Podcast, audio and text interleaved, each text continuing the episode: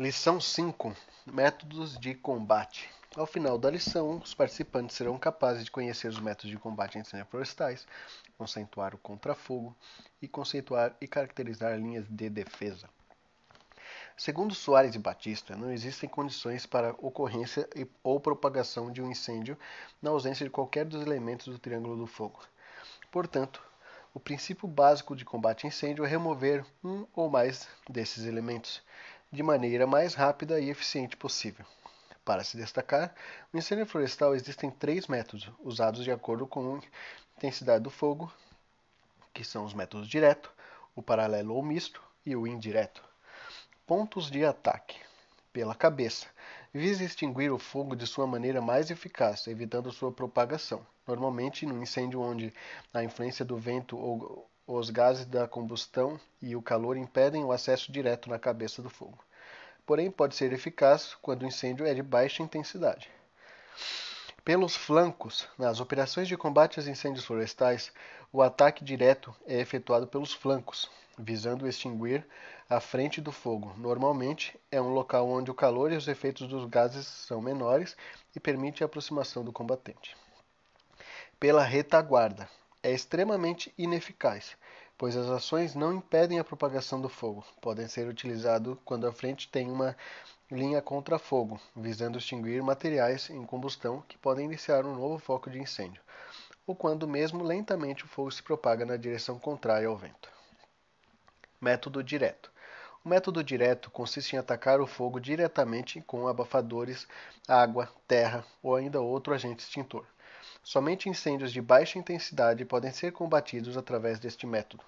Recomenda-se utilizar uma ou duas bombas costais em conjunto com três ou quatro abafadores. Na frente, reduzindo a intensidade das chamas, são utilizadas as bombas mochilas costais por meio de aplicação de água, seguidas pelos abafadores que, em movimentos sincronizados, apagam as chamas e, adicionalmente, podemos utilizar ferramentas raspantes, jogando as brasas para interior da área queimada. A vantagem desse método consiste em acessar em cessar de imediato a propagação do incêndio, evitando o controle por meio de linha de defesa, aceiro de combate ou mesmo o uso de contrafogo, minimizando os danos. A desvantagem está na impossibilidade de aplicar o método quando a intensidade do incêndio é muito alta ou quando a fumaça torna o trabalho muito difícil. Uso de água no combate direto. Os caminhões de combate a incêndio e veículos similares são auxiliares, são auxiliares preciosos no combate a incêndios florestais. A utilização da água no combate direto apresenta normalmente bons resultados se for utilizado de forma adequada. São exemplos de, do correto uso. No caso das herbáceas, a água deve ser aplicada na base das chamas, junto ao solo. Quando a queima for com em serrapilheiras, a água deve ser aplicada de modo a penetrar a vegetação. Se a queima for numa árvore ou tronco, a água deve ser aplicada inicialmente na base e depois deve subir ao longo do tronco. Os deslocamentos entre, entre um foco e outro devem ser feitos com o esguicho fechado. Preferencialmente, a água deve ser pulverizada de forma tão fina quanto necessário para garantir extinção. A água sob forma de jato deve ser usada se for estritamente necessário para vencer distâncias. Há algumas regras que geralmente se aplicam como as, como as seguintes. Se não for possível a aproximação, porque o incêndio é intenso, deve-se utilizar o jato direcionando-o para a base das chamas. Ao manter o jato baixo e oscilando lateralmente, pode-se esfriar o combustível por queimar. A frente de chamas deve ser bem molhada, mas não em demasia. As chamas devem ser extintas de forma garantida antes de se progredir, pois uma extinção incompleta é prejudicial. Se a água acabar antes de, da extinção do incêndio, que deve ser evitado a todo custo, deve-se continuar a combater recorrendo às ferramentas. Quando em operação junto da frente do fogo ou tendo necessidade de passar mangueiras sobre a área já queimada, deve-se ter-se sempre pessoal distribuído ao longo da linha das mangueiras a importância é não abandonar essa linha para evitar que as mangueiras permaneçam sobre pontos quentes, queimando-as e danificando-as.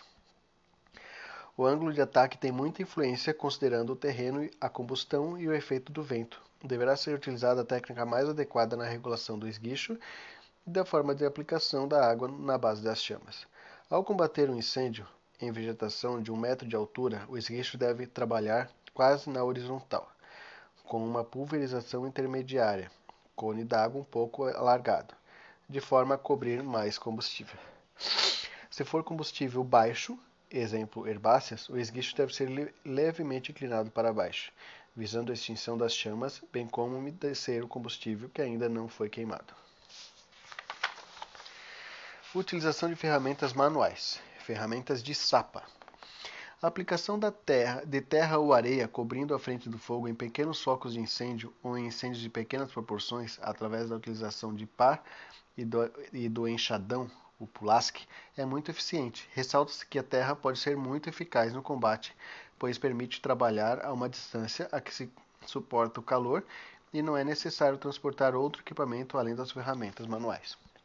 Utilização de soprador pulverizador. Importante destacar que o soprador e pulverizadores comercializados não foram desenvolvidos para o uso no combate a incêndio florestal. Contudo, a sua aplicação em incêndios de pequena intensidade tem se demonstrado eficiente, sobretudo em terrenos sem inclinação e vegetação rasteira ou arbustiva. Como desvantagem, destaca-se o peso do equipamento e a necessidade de combustível para o funcionamento, além da pequena capacidade de armazenamento de água, no caso do pulverizador. Atenção! Os batedores nas chamas Bat o batimento nas chamas em incêndio de pequenas proporções, por meio de abafadores ou batedores, é muito eficiente na extinção destes. O movimento deve ser efetuado de modo a bater as chamas na direção da área que está queimando, queimando e não do que ainda não queimou. Como vantagem, esta é como vantagem está a rapidez na extinção das chamas, considerando por características do terreno, vegetação e variáveis climáticas adequadas. Isso com relação ainda ao soprador e pulverizador. Método paralelo misto ou combinado. Consiste em se fazer rapidamente uma pequena linha de defesa, aceiro, de combate de meio a um metro de largura, paralelo à linha do fogo. Chegando ao aceiro, o fogo diminui de intensidade e pode ser atacado diretamente. É utilizado quando o calor reduzido permite certa aproximação, mas não o suficiente para o ataque direto. Estes métodos, por, por ser especialmente utilizados nos flancos, de maneira a ir reduzindo o comprimento da cabeça em forma de cunha, a construção da linha pode ser acompanhada com a aplicação do fogo para eliminar o material que fica intercalado com a frente do incêndio, aumentando a faixa desprovida de combustível. Para a correta localização da linha, é primordial que a velocidade do incêndio seja relacionada com a capacidade de trabalho em executar a abertura da linha em toda a extensão planejada. A melhor forma de extinguir isso é por meio de treinamentos e de simulações de combate de forma que esses dois fatores sejam calibrados conjuntamente. Não esquecer de trabalhar sempre com alguma margem de segurança temporal. Método indireto. Utiliza-se quando a intensidade do fogo é muito grande e torna a aproximação impossível. Consiste em abrir uma linha de defesa ou aceiro de combate ah, largo na frente do fogo e, dependente das condições existentes, usar o método contra-fogo. O ataque indireto, ao contrário do paralelo, não é rígido na localização da linha e permite uma escolha mais ampla dos lugares em que se pode instalar ou utilizar, evitando inconvenientes que normalmente apresentam nas seguintes situações. Quando o incêndio libera um ataque uma alta quantidade de calor e apresenta uma coluna de convecção de grande dinamismo, quando a propagação do fogo é violenta ou muito rápida, não permitindo contar com tempo suficiente para construir linhas e aplicar alguns dos outros métodos estabelecidos anteriormente, quando se requer construir uma linha excessivamente larga pela intensidade e força de emissão de fagulhas desde a frente do avanço. Contra-fogo. O método contra-fogo é uma ação agressiva que traduz no ato de provocar fogo, aplicando-o a partir de uma linha de defesa natural ou construída antes da frente do fogo, para que ele se propague contra o vento. O fogo que lentamente se propagará na direção contrária ao incêndio irá consumir o material combustível existente, abrindo espaço entre a linha de defesa, impedindo a propagação do incêndio florestal. A técnica é arriscada e recomendável somente para situações de emergência ou muito críticas, sempre que se disponha de pessoal devidamente capacitado na, na matéria e dos equipamentos necessários para apoiar a operação. Uma das desvantagens que apresenta o contrafogo é que sua aplicação pode significar o sacrifício de uma superfície importante da vegetação. E isso deve ser considerado um mal necessário sempre que exista uma margem apropriada de que sua aplicação seja efetivamente necessária. O contrafogo em faixas amplas de terreno pode colocar um risco de vidas pessoas e animais que estejam na área. Portanto, a recomendação geral para combater em unidades de conservação é que ele seja usado somente quando a equipe estiver em risco, por exemplo, cercada pelo fogo, sem rota de fuga. Caso contrário, utilizem apenas com ordem expressa do comandante da operação. Linha de defesa, aceiro de combate. A linha de defesa ou aceiro de combate pode ser definida como uma faixa limpa do material combustível, construída a uma distância calculada de frente do incêndio. Para isso, se corta e extrai o combustível até o solo. Em seguida, o combustível extraído é separado ao lado contrário de onde avança o fogo. A construção é realizada manualmente com ferramentas apropriadas ao tipo de combustível e terreno com ou com tratores, se o terreno permitir tal utilização. Os objetivos principais consistem em poder atacar a frente do incêndio, diminuindo sua intensidade, até um ponto que permita o uso de ferramentas manuais, controlar a linha do fogo por meio de quebra da continuidade de combustível, apoio necessário para aplicar o contrafogo, além de servir como rota de fuga. Como construir uma linha de defesa? O trabalho apresenta diferentes tarefas e ferramentas. Não existe uma regra rígida a respeito dos tipos de ferramentas a utilizar na construção da linha, uma vez que depende das características do terreno e da vegetação, da quantidade de combatente e dos meios disponíveis. Mas, geralmente, a sequência de funções é a seguinte: localizar a linha utilizando ferramentas cortantes marcando seu início e fim. Roçar o combustível aéreo e superficial com ferramentas cortantes cortar e raspar o combustível superficial e subterrâneo utilizando ferramentas raspantes e mistas, derrubar árvores próximas à linha utilizando motosserra e o machado, realizar queima de alargamento, dependendo do método de combate, vigiar a construção da linha, sempre que possível, ter à disposição bombas costais e abafadores, construí-la no tempo adequado, de modo que a frente do fogo não alcance antes determinada, porém o mais próximo possível da frente do fogo, minimizando seus efeitos. Escolher o caminho mais fácil. Evitar linhas sinuosas, utilizar barreiras naturais, usar máquina onde é possível, observar a segurança do pessoal, isolar a área do fogo de fogos secundários, assegurar a rota de fuga e zonas de segurança, utilizar a largura ideal, não mais do que o necessário, limpar a área do solo, não espalhar materiais que queimam na área de incêndio, aumentar a largura utilizando a terra e água, baixar a altura do combustível logo à frente da linha, reforçar a proteção aplicando ao combustível próximo à linha produtos químicos retardantes. A linha de defesa poderá ser construída através de aplicação de produtos químicos retardantes. Deve, sempre que possível, obedecer às características de uma linha de defesa tradicional, a vantagem está na rapidez da construção. Contudo, uma aplicação mal realizada poderá permitir que o incêndio ultrapasse essa barreira. Desta forma, para incêndios onde a intensidade não é extremamente alta, é orientado manter equipes de vigilância ao longo da linha. Como os incêndios podem ultrapassar as linhas de defesa? As chamas ou o calor alcançam o lado oposto da linha. Por isso, devemos estar atentos e verificar a intensidade liberada pela convecção e radiação. É suficiente para gerar a ignição da vegetação a ser protegida? Fagulhas e brasas. Ao longo de todo o combate, devemos estar sempre atentos ao vento, principalmente ao dinamismo da coluna de convecção e à presença de redemoinhos do fogo, de forma que sejam aplicadas técnicas adicionais para a eliminação dos focos secundários. Através do solo. Os incêndios subterrâneos que ocorrem em solos de turfa ou áreas, ou áreas com grande acúmulo de material vegetal morto pode ultrapassar a linha de defesa de forma que a construção da linha deve ser realizada até o solo mineral e, adicionalmente, inundá-las com o uso de motobombas. Similarmente, quando temos a presença de árvores mortas próximas à linha de defesa, devemos escavar o solo à procura de raízes podres, pois servem de combustível e permitirão a propagação do incêndio. Produtos químicos utilizados no incêndio florestal. Os retardantes têm por finalidade retardar a ação do fogo. São produtos químicos adicionados à água, podem ser em forma de espuma, detergente ou na forma aquosa. Quando utilizado no combate direto, deve ser aplicado na base do fogo, e quando utilizado no combate indireto, deve ser aplicado em toda a vegetação, formando uma linha de proteção.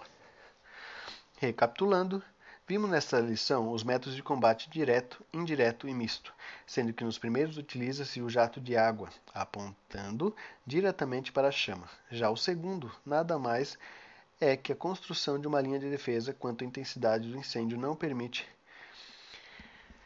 uma maior aproximação. E, finalmente, o método misto é uma junção dos dois anteriores, uma construção da linha de defesa e combate direto a uma certa distância.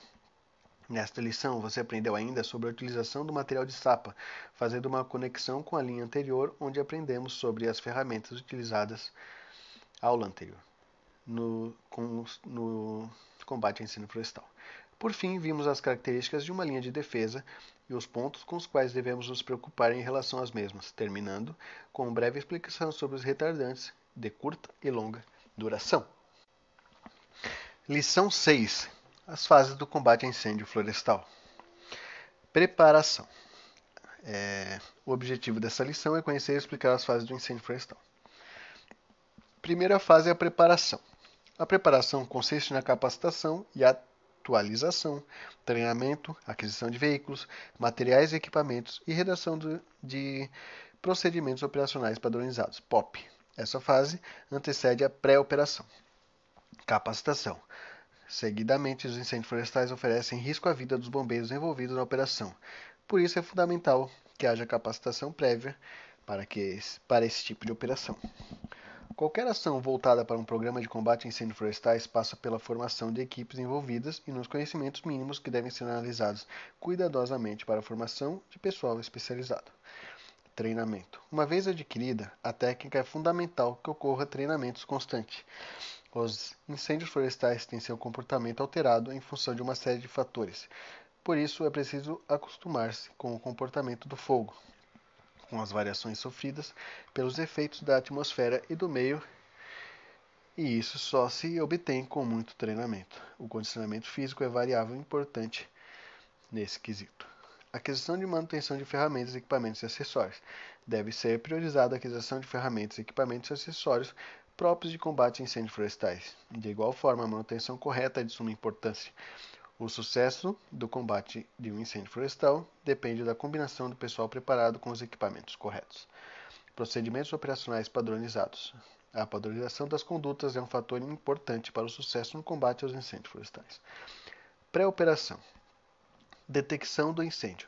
É um tempo decorrido entre o início do fogo e o momento em que se alguém o vê. Assim, como a maioria dos males, o incêndio é mais fácil de se ser combatido em sua fase inicial. Um eficiente sistema de detecção pode ser fundamental no controle de incêndios florestais. Atualmente, satélites são utilizados na detecção de incêndios florestais. Comunicação do incêndio. Tão importante quanto detectar o incêndio em sua fase inicial é comunicar da ocorrência deste incêndio às equipes de combate. Por isso, a comunicação aos brigadistas e ao corpo de bombeiro deve ser realizada rapidamente. Grandes incêndios, como o de Roraima, que queimou quase 25%, daquele estado levou dias para ser detectado e outros tantos para mobilizar as equipes de combate.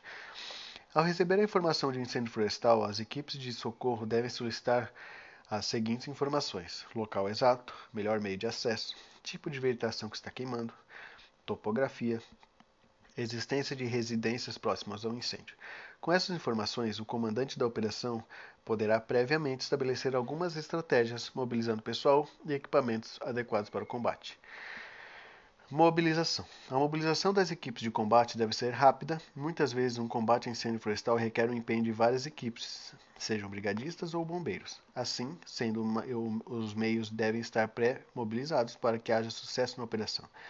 Veículos, equipamentos e pessoal em regime de prontidão são vitais nesta operação. Atenção!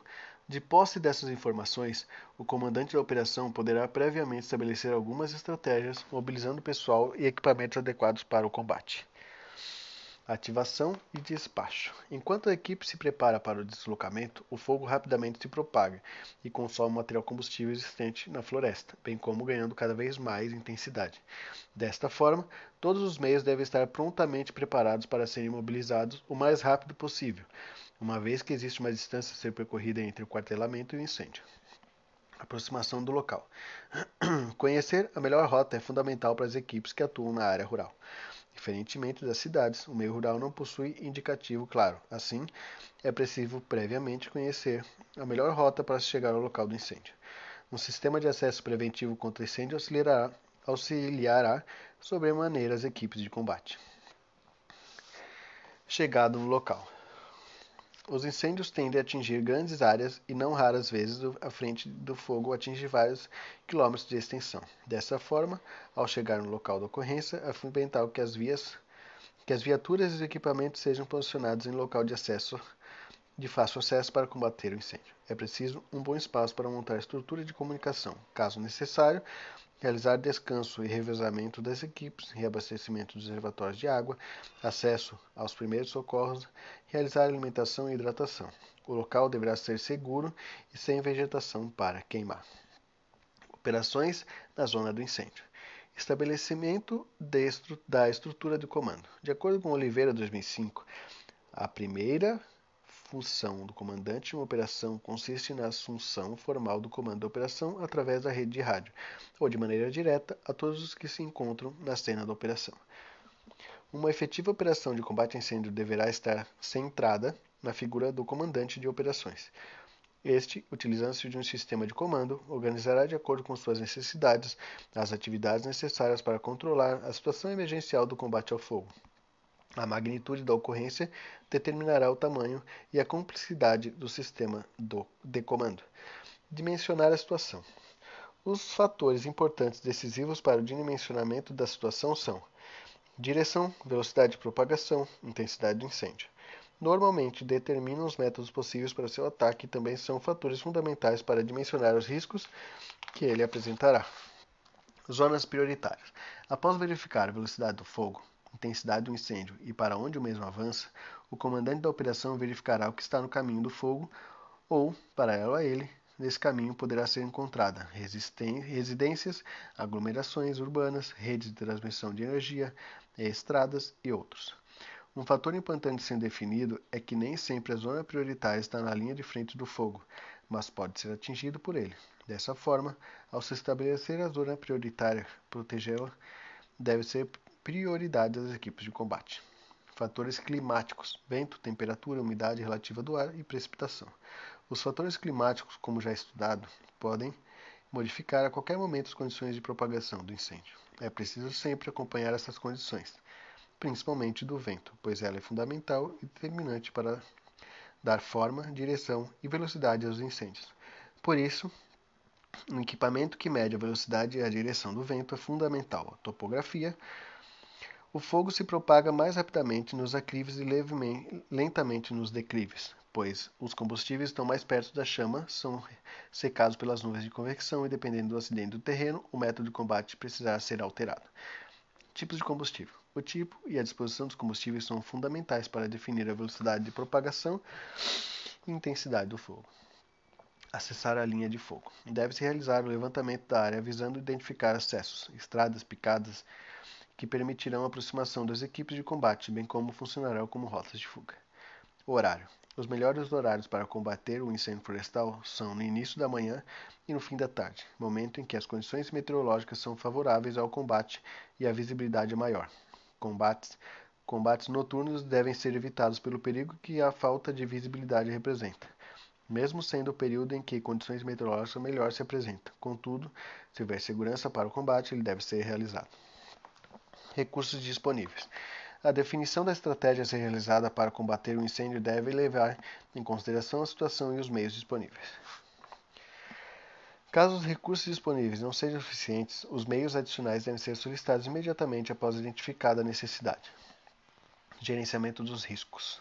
Para incêndio de grandes proporções, o Comando de Operações, o SO, deverá designar uma pessoa que fique responsável pela segurança de toda a operação, devendo observar todos os aspectos que podem resultar em riscos para os combatentes.